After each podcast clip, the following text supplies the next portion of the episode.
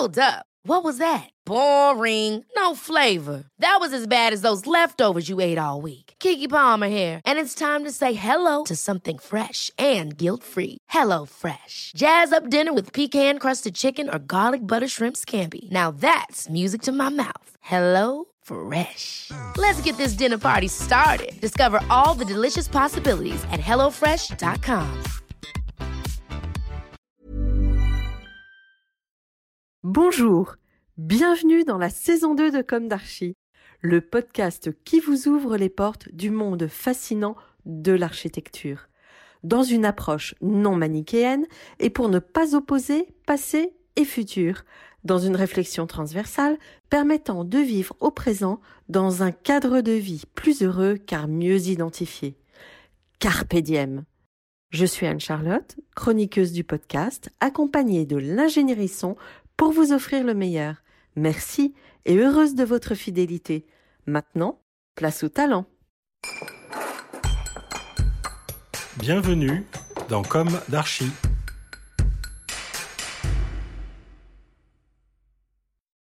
Chers auditeurs, ravis de vous retrouver aujourd'hui en compagnie d'Anne Speicher. Bonjour Anne. Bonjour Anne-Charlotte. Bienvenue dans Comme d'Archie.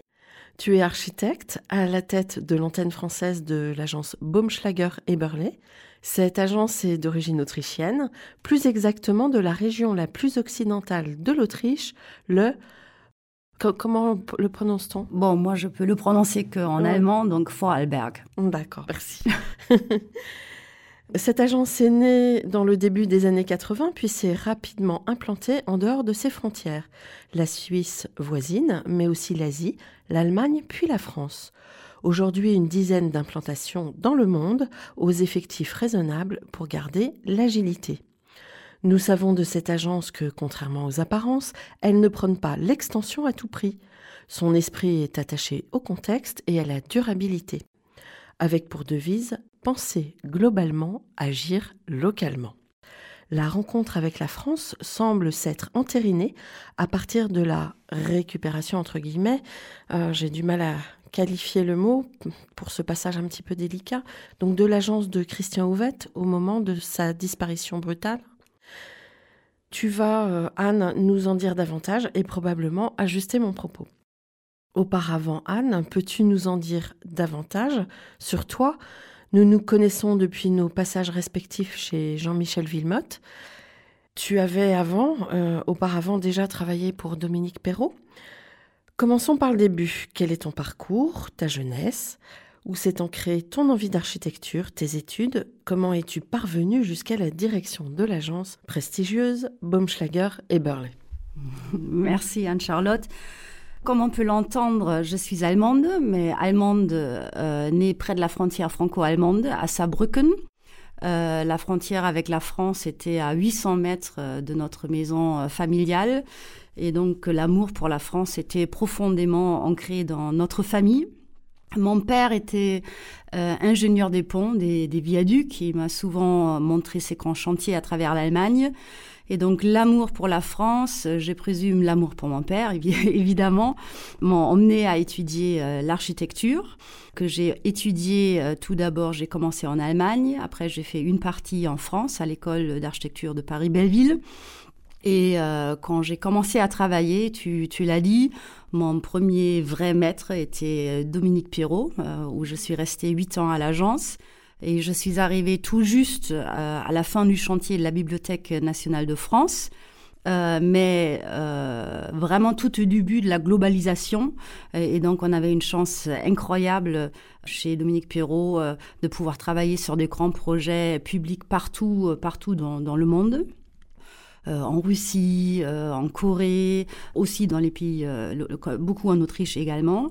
Et Dominique Pierrot, il enseignait comme professeur invité à l'ETH de Zurich. Pour ceux qui ne connaissent pas l'ETH de Zurich, c'est un peu le MIT en Europe. C'est une université extrêmement privilégié et j'étais en charge pour lui de monter un projet de recherche autour de la maille métallique.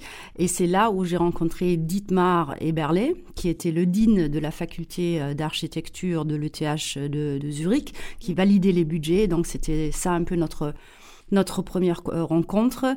Et lorsque quelques années plus tard, je cherchais à évoluer, à faire un peu autre chose, ben, ils m'ont proposé de m'associer à eux et de prendre en charge l'aventure de monter cette agence parisienne.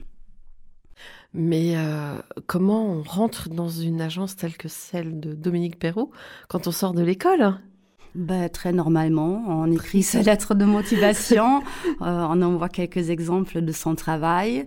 Et euh, à l'époque, j'avais l'avantage d'être de, langue maternelle allemande. Mm. Et étant donné qu'il avait pas mal de projets en, en Autriche notamment, mais aussi en Allemagne, il venait tout juste de de, finir aussi le vélodrome et la piscine olympique de Berlin, euh, je pense que ça, ça a aidé aussi. Oui, bien sûr. Bon, et ensuite, chez Jean-Michel Villemotte, euh, le, le contraste était important? Oui, le contraste était important parce que d'un côté, c'était les grands projets publics. Euh, chez Villemotte, c'était plutôt des grands projets privés. Euh, mais les deux agences m'ont énormément formée et je suis très, très reconnaissante de l'expérience que ça a pu, ça a pu m'apporter dans, le, dans le public et aussi dans, dans le privé. Alors l'une de mes questions récurrentes dans Comme d'Archie est est-ce qu'aujourd'hui euh, tu as le sentiment d'avoir accompli ce que tu imaginais à la sortie de l'école à t'entendre, euh, on pencherait vers le oui, mais peut-être que l'imaginaire était différent Non, pas du tout. Euh, moi, je dirais vraiment même plus. C'est euh, à la sortie de l'école, je pense comme beaucoup d'architectes, je rêvais de pouvoir travailler sur des grands projets, des, faire des grands concours, travailler à l'international, travailler sur une architecture avec une dimension émotionnelle, une architecture qui touche, qui voilà, qui crée en, nous vraiment une grande émotion. Et dès le début, euh, j'avais ce privilège de pouvoir travailler euh, exactement dans ce domaine de, l'architecture, la conception pure aussi des projets qui, qui font un impact dans la ville, qui font un impact dans la vie euh, des gens, des, des, projets des musées, des bibliothèques, des stades, des opéras. Voilà, donc non, moi je pense que je suis oui, très, très contente. Plus, plus que satisfaite. Heureuse. oui, voilà. bon. Alors, on a parlé de toi. Peux-tu nous raconter maintenant l'histoire euh, de l'agence Baumschlager et Burley et de ses projets?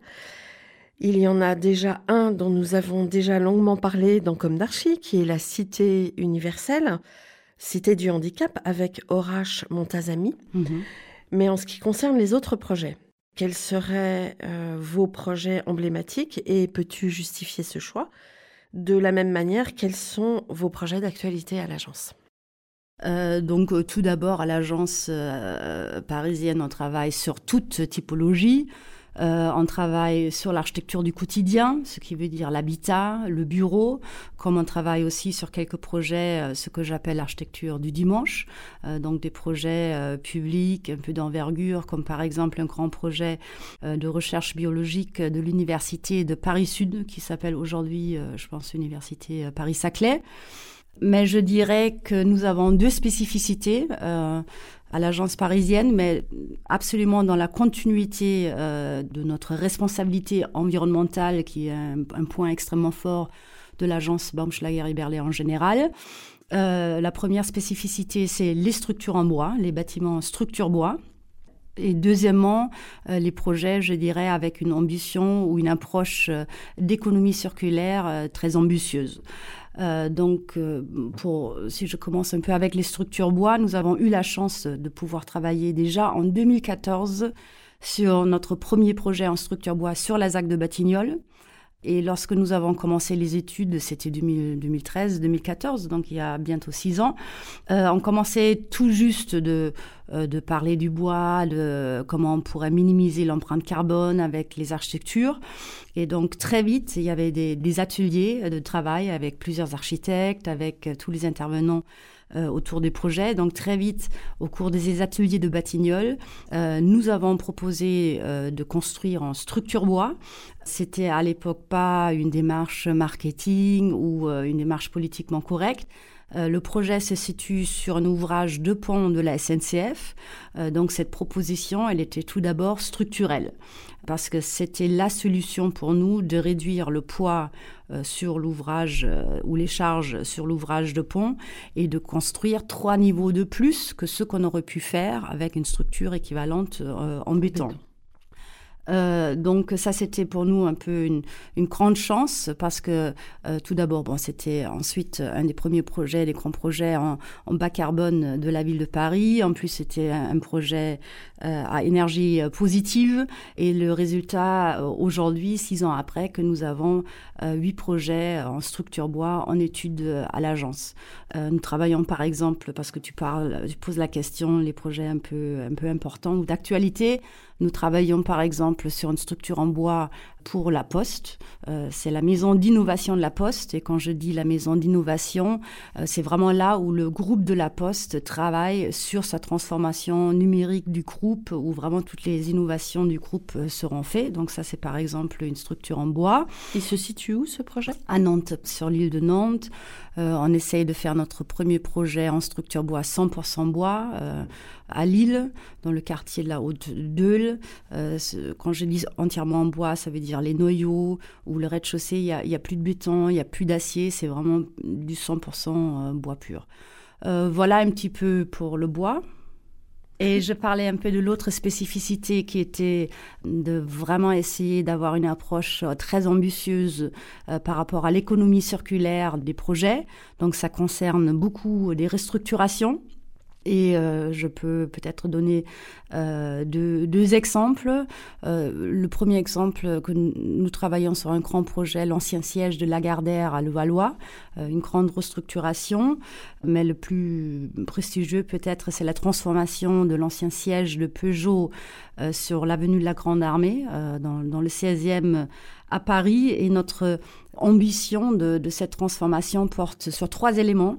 Donc, comment préserver le patrimoine du XXe siècle, parce que ça devient quelque chose d'extrêmement important euh, dans, dans, les temps à venir. Comment le réveiller, comment le faire rayonner, donc ce patrimoine, et comment on peut vraiment l'équiper euh, pour le futur, pour assurer sa, sa longévité. Voilà, donc ce projet Avenue de la Grande Armée c'est en, euh, entre, bon, entre l'avenue de la Grande Armée et la rue Pergolèse. Et c'est un projet assez, assez exemplaire pour le style international des années 60, 70. Euh, ce bâtiment a une sorte, ou avait pour Peugeot une, un énorme showroom euh, sur 110 mètres de longueur et avec une sorte de cathédrale de 8 mètres de hauteur. Et par exemple, ce volume exceptionnel, euh, on, on, le construira plus aujourd'hui. Euh, donc c'est très bien que c'est plutôt la ville de Paris qui nous a vraiment poussé. Et quand je dis nous, c'est la maîtrise d'œuvre et la maîtrise d'ouvrage. Elle nous a poussé à garder le projet et de dire non, il ne faut plus démolir dans la ville de Paris. C'est formidable parce que oui. Euh, oui. on a vécu des destructions euh, du patrimoine contemporain assez douloureuses et voire même aberrantes. Donc ouais. c'est chouette. Ouais, ouais. Mm. Non, non. Et puis euh, je voyais comme en même temps aussi, c'était tout juste après euh, l'extension euh, de, la, de, de, la tour Montparnasse, où la ville de Paris a dit non, maintenant c'est vraiment fini. 70% de tous les déchets de la ville de Paris viennent de la construction du bâtiment, de la démolution, en tout cas ce, ce que disait l'ancien adjoint à la mairie Jean-Louis Missica. Et, et, donc il y a une vraie responsabilité aussi, à part le fait aussi, encore une fois, que ce patrimoine du XXe siècle euh, il y a des, véritables merveilles euh, qui existent à, rénover. Et donc, pour revenir un peu à l'approche de, de l'économie circulaire, dans ce projet Avenue de la Grande Armée, 80% de tous les matériaux qui ont été audités avant le début du projet sont réutilisés des fois aussi euh, sur site. Donc pour donner un exemple, euh, la façade elle est en damier, il y a des allèges en granit noir. Euh, nous devons démonter ces allèges en granit noir parce qu'il y a de l'amiante.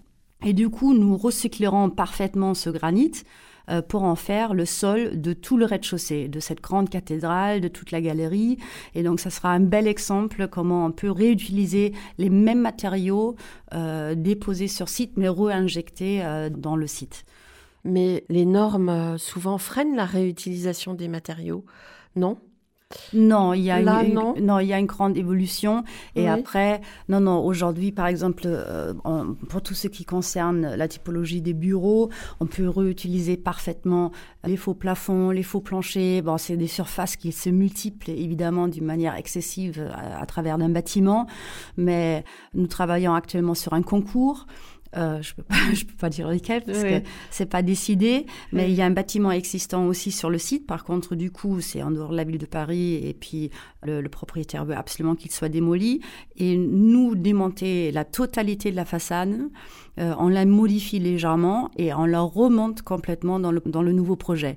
Donc c'est vraiment, c'est possible de recycler. Euh, D'accord. Euh, Donc là c'est marrant, c'est du démontage et du remontage. Oui, oui, oui, C'est étonnant, c'est bien. Et pourquoi ce parti pris? Ben parce que le client final ou euh, le maître d'ouvrage final, qui est un grand groupe français, il veut que qui a cette approche d'économie circulaire est, est, extrêmement importante et surtout il veut une fabrication de son bâtiment neutre en carbone. Et donc c'est vraiment le futur vers où on doit tous euh, aller. tous aller. C'est pas seulement de parler de bas carbone, mais comment on peut être neutre dans la fabrication, neutre même dans l'exploitation. Et pour pouvoir le faire, ben, c'était un moyen euh, de travailler avec une façade complètement 100% recyclée. Mm. Bon, alors déjà beaucoup d'informations. euh, Est-ce qu'on peut revenir un petit peu à l'histoire de l'agence, mm-hmm.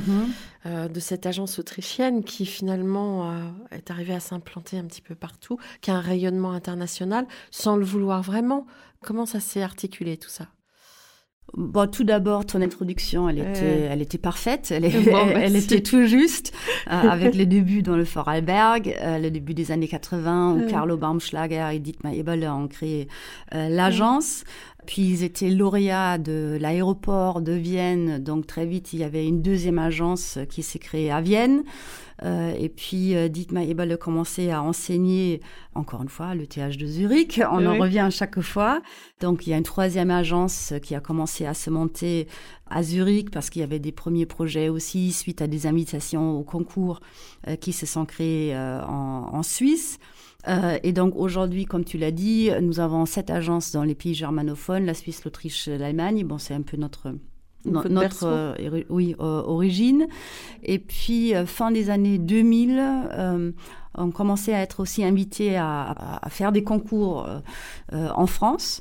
Et, et, donc, après avoir gagné trois concours, la question se posait effectivement, est-ce qu'il ne faut pas s'implanter sur place? Parce que tu l'as dit très bien aussi, Think Global, Act Local. C'est, on aime bien avoir un savoir-faire global, mais on souhaite vraiment l'appliquer localement. Euh, on pense qu'il faut s'installer localement pour comprendre mieux les cultures locales, pour être proche de nos maîtrises d'ouvrage. Donc, effectivement, avec trois projets gagnés en France, la question se, se posait un petit peu. Et on faisait un concours euh, sur un plan masse euh, de l'urbaniste Patrick euh, Chaban, qui était un grand ami de Christian Ovette. Et donc, euh, euh, lorsque effectivement Christian Ovette a disparu brutalement, c'est Patrick Chaban qui a approché un de nos associés suisses, Oli Grassmann, euh, si euh, il y aura pas peut-être la possibilité de reprendre l'agence de Christian Ovette avec son équipe, qui était une petite équipe d'une dizaine de personnes, mais c'est du coup où on se disait, ben voilà, il y a la pensée d'un côté, il y a cette proposition euh, qui existe, ce que nous avons fait donc en 2012, on a repris l'agence de Christian Ovette et ça voudrait dire aussi terminer euh, huit projets, il y avait encore huit projets de Christian Ovette en, en, en, chantier. Ouais. et en même temps en parallèle, j'ai commencé à développer l'agence euh, Baumschlager en même temps sur le territoire français. Hmm, d'accord. Bah, en tout cas, bravo, parce que c'est une belle réussite. C'est une très belle histoire, euh, à la fois de reprise de mémoire d'un architecte français et puis de d'une belle continuité. Mm -hmm. Voilà. Formellement, quand on regarde un peu ce que vous faites, euh, l'agence Baumschlager Eberle a de la rigueur mm -hmm. d'un point de vue formel. Moi qui ai été élevée euh, dans une culture euh, Miss Van euh, forcément j'y suis très sensible. Aujourd'hui, elle est peut-être un peu confrontée à toutes les formes libres qu'on voit naître sur le territoire. alors, de quelle manière ça parle à ton agence? Euh, moi, je pense tout d'abord, un projet d'architecture est toujours une prise de position, mmh. et donc forcément, notre prise de position euh, n'est pas forcément un travail formel dans le sens, euh, il faut que ce travail soit iconique, euh, qu'il est euh, extrêmement travaillé. Toutefois, euh, nous aimons beaucoup travailler la sculpture, la sculpture urbaine, comment le projet s'exprime vis-à-vis de son contexte, mais en dialogue avec son environnement. Mais je pense que il y a plusieurs manières de, l'exprimer et effectivement notre manière de s'exprimer elle est peut-être plus tenue, euh, elle est moins libre dans son langage euh, formel, mais je dirais tout d'abord, c'est pas le travail formel euh, qui nous pousse, qui nous préoccupe.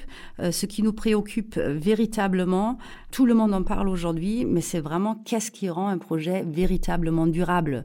à la fin, évidemment, il faut en plus que l'architecture elle plaise, il faut en plus que l'architecture génère cette émotion, mais tout d'abord, il y a des valeurs et après, il y a un petit peu ce travail formel, mais cette valeur qui qui porte effectivement sur la durabilité écologique, économique, mais surtout sociale, est extrêmement important. Et, par exemple, tu l'as dit tout à l'heure, nous sommes beaucoup de petites agences, comment on peut retrouver aussi des valeurs communes?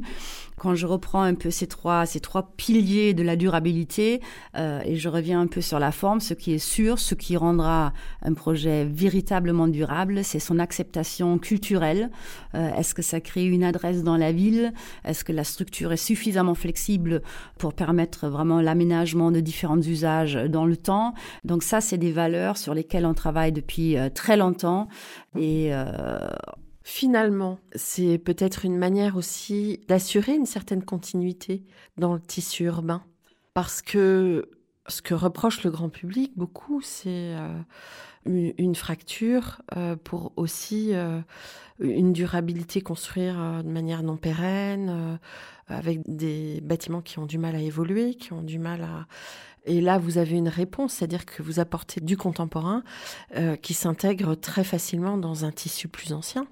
Ben, je dirais oui. c'est un peu euh, notre objectif, renforcer le lieu, s'intégrer, établir un véritable dialogue, mais tout au début, euh, je disais l'architecture du dimanche et l'architecture du quotidien forcément, nous venons, l'agence Baumschlagebel, et ben, nous venons de l'architecture du quotidien, euh, de l'habitat, surtout de l'habitat, surtout dans une région, le Vorarlberg, aujourd'hui, c'est une des régions les plus riches en Europe, mais euh, lorsque Dietmar Ebel a commencé dans les années 80, c'était une des régions les plus pauvres en Europe.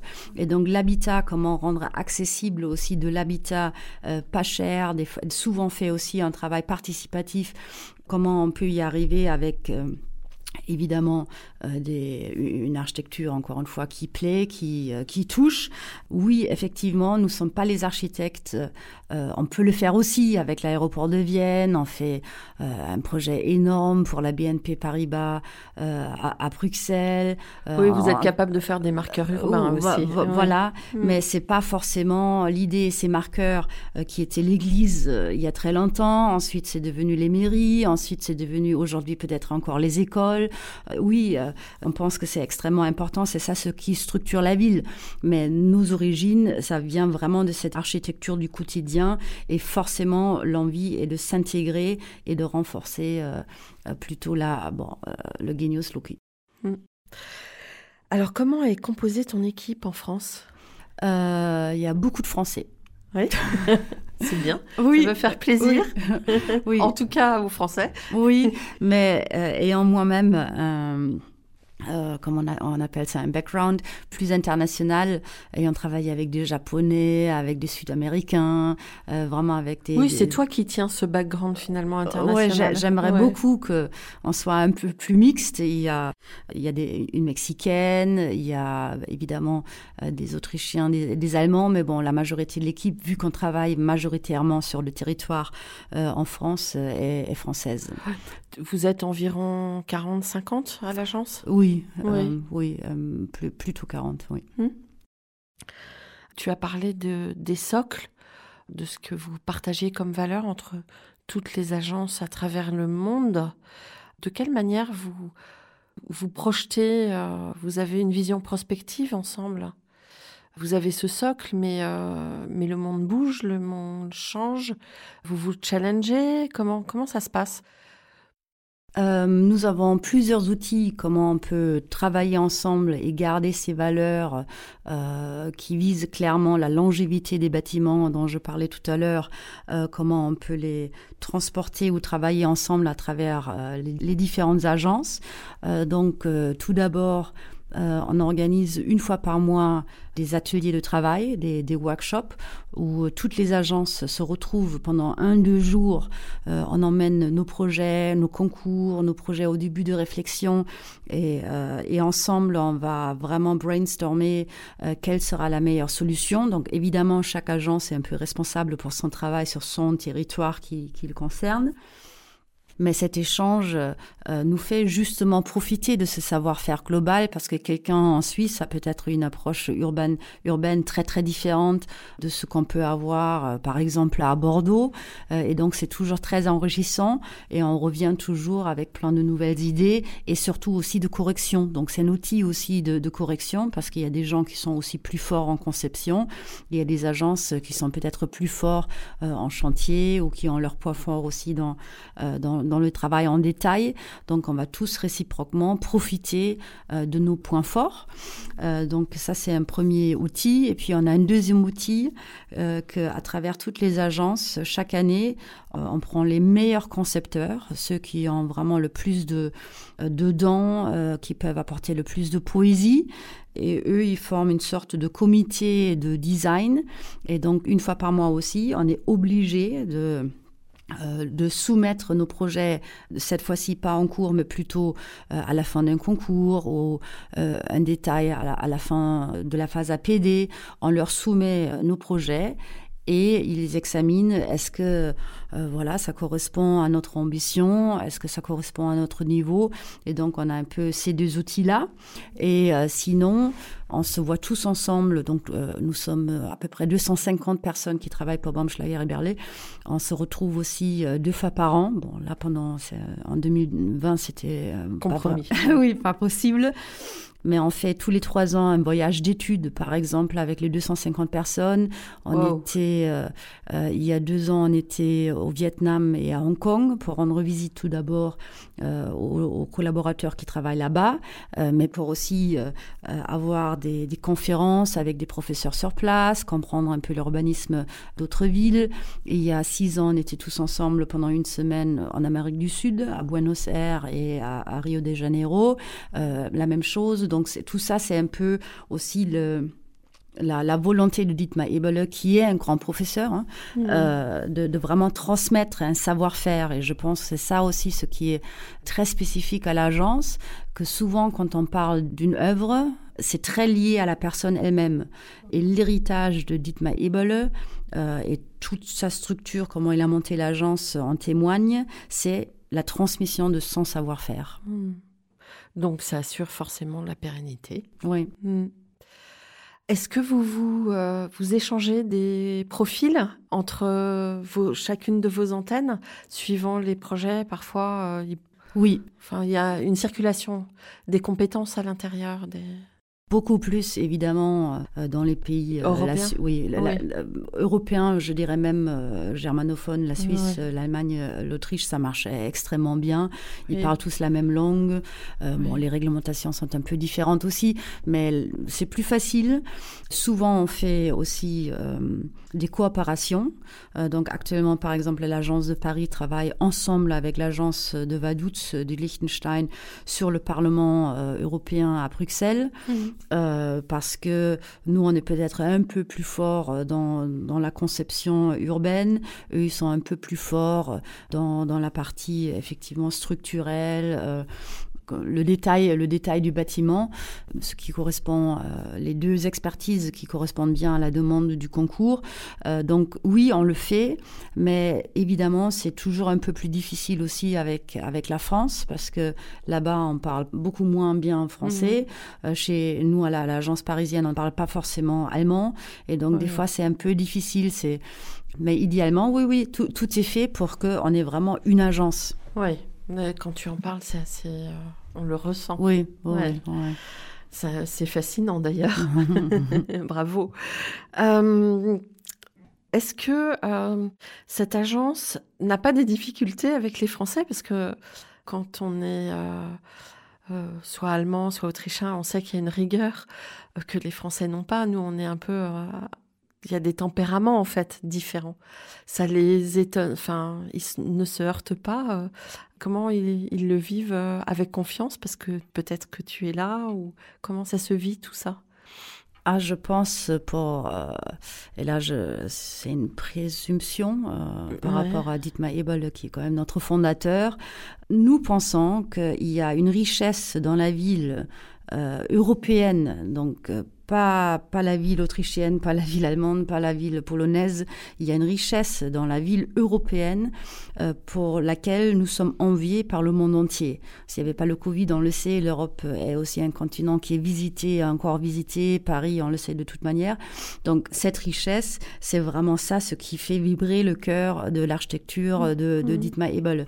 Et donc au contraire, moi je pense qu'il adore de retrouver aussi cette mmh. richesse euh, dans le travail des différentes agences et, et même si on regarde un projet en Suisse et un projet en Autriche, c'est pas du tout la, même chose parce que la Suisse, mm. elle est effectivement très très tramée, très mm. organisée, euh, très organisée.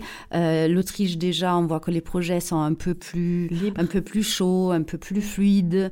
Et donc non, au contraire, je pense que cette richesse euh, culturelle, elle est embrassée avec beaucoup beaucoup de cœur dans, dans mm. l'agence. Oui, donc il y a un ADN dès le départ, il y a une ouverture, un esprit très ouvert. Mm. Bon, c'est formidable. Et d'ailleurs, c'est la ville européenne euh, aussi qui est pour nous la ville durable. Mm. Peu importe euh, le pays, on regarde Cracovie, on regarde Paris, on voit qu'il y a la question de la densité. même si on est un peu plus âgé, on peut faire les, les, courses dans son quartier, on peut se déplacer à pied. Il y a plein de valeurs qui sont communes à toutes les villes européennes, peu importe la nation. Hmm. Euh, être une femme et diriger une agence d'architecture aujourd'hui, ça représente quoi? Comment tu le vis? Sincèrement, je me pose pas vraiment la, question, euh, parce que j'ai toujours, euh, depuis 25 ans, je travaille en étant femme en architecture. ça s'est bien passé mmh. jusque là, donc je me suis jamais vraiment posé la question. C'est pas une question pour toi? Non, finalement. Non, non. Mais c'est intéressant. Non. Euh, par, contre, c'est sûr hein, que ça, ça demande beaucoup d'investissement.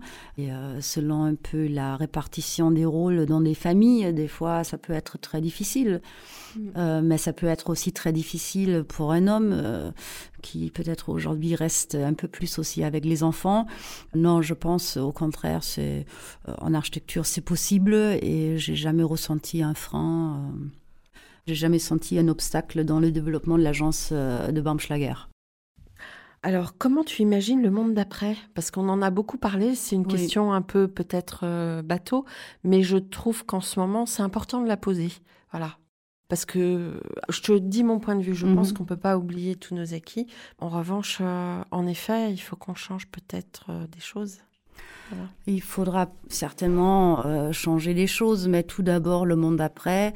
Euh, dans l'immédiat, euh, mm. je pense on sera plus conscient que nous avons besoin l'un de l'autre. Mm. le télétravail, par exemple, pour, euh, pour plein de gens est très, très difficile. La distanciation sociale nous rend tristes. Euh, moi, je sais que chez nous, à, l'agence, avec le deuxième confinement, mais tout le monde était terrorisé de repartir à 100% en télétravail. Donc, euh, moi, je pense que le monde d'après, dans l'immédiat, c'est tout d'abord qu'on se retrouve. Qu'on se retrouve et qu'on en profite de pouvoir se retrouver. Donc, euh, bon, on sera plus conscient qu'on a besoin l'un de l'autre, mais on sera, je pense que nous serons aussi plus conscients des enjeux environnementaux et qu'il faut agir euh, maintenant euh, sans compromis. Et je pense que c'est surtout ça ce qui va, qui va changer et c'est quelque chose de formidable. Hmm. Quel conseil donnerais-tu aux étudiants en architecture actuellement? Quel conseil? Euh, c'est pas très concret ce que je vais dire, mais je dirais prendre position. Mhm. Prendre position parce que l'architecture nous concerne tous. Euh, ça ne concerne pas seulement un architecte, une maîtrise d'ouvrage. Tout le monde vit dans un appartement euh, ou dans une maison. Tout le monde se déplace dans un espace public tout le monde dépend d'un équipement public, euh, d'une école, d'une mairie, d'un service public. Donc l'architecture nous concerne tous et donc je pense qu'il il faut prendre position et l'architecture n'est pas seulement passionnante, mais elle affecte vraiment, vraiment tout le monde. Et donc c'est un travail euh, avec une responsabilité très importante. Hmm. Qu'est-ce que tu aimerais passer en conclusion Qu'est-ce que tu aimerais passer comme message? Qu'est-ce que tu aurais envie de dire? Même de revenir peut-être sur le travail de l'agence ou voilà. Moi, j'aurais envie de dire que l'architecture est une profession fantastique, unique, parce que je pense euh, euh, nous sommes une des rares professions qu'une fois terminées les études, on reste en contact avec avec tout dans la vie. Ben justement, vous travaillez sur un opéra, vous avez le privilège de pouvoir comprendre tout sur l'univers des artistes euh, d'un opéra. Euh, vous travaillez sur un stade, vous avez la chance d'apprendre tout sur le foot.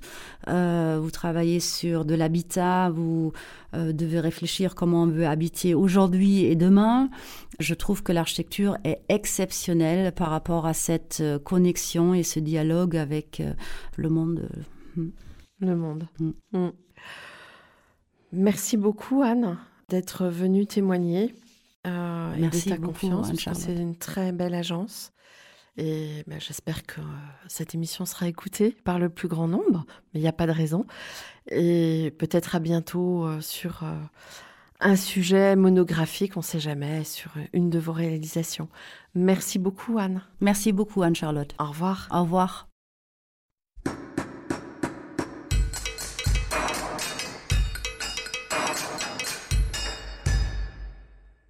Chers auditeurs, merci pour votre écoute. N'oubliez pas de retrouver nos sujets en avant-première sur Instagram à l'adresse comme podcast. C-O-M-D-A-R-C-H-I podcast. Si vous aimez ce podcast, favorisez sa diffusion en lui donnant 5 étoiles sur Apple Podcast, plus un petit commentaire, ou sur votre plateforme de podcast favorite. Et surtout, abonnez-vous pour écouter tous nos épisodes gratuitement. À bientôt et d'ici là, Prenez soin de vous.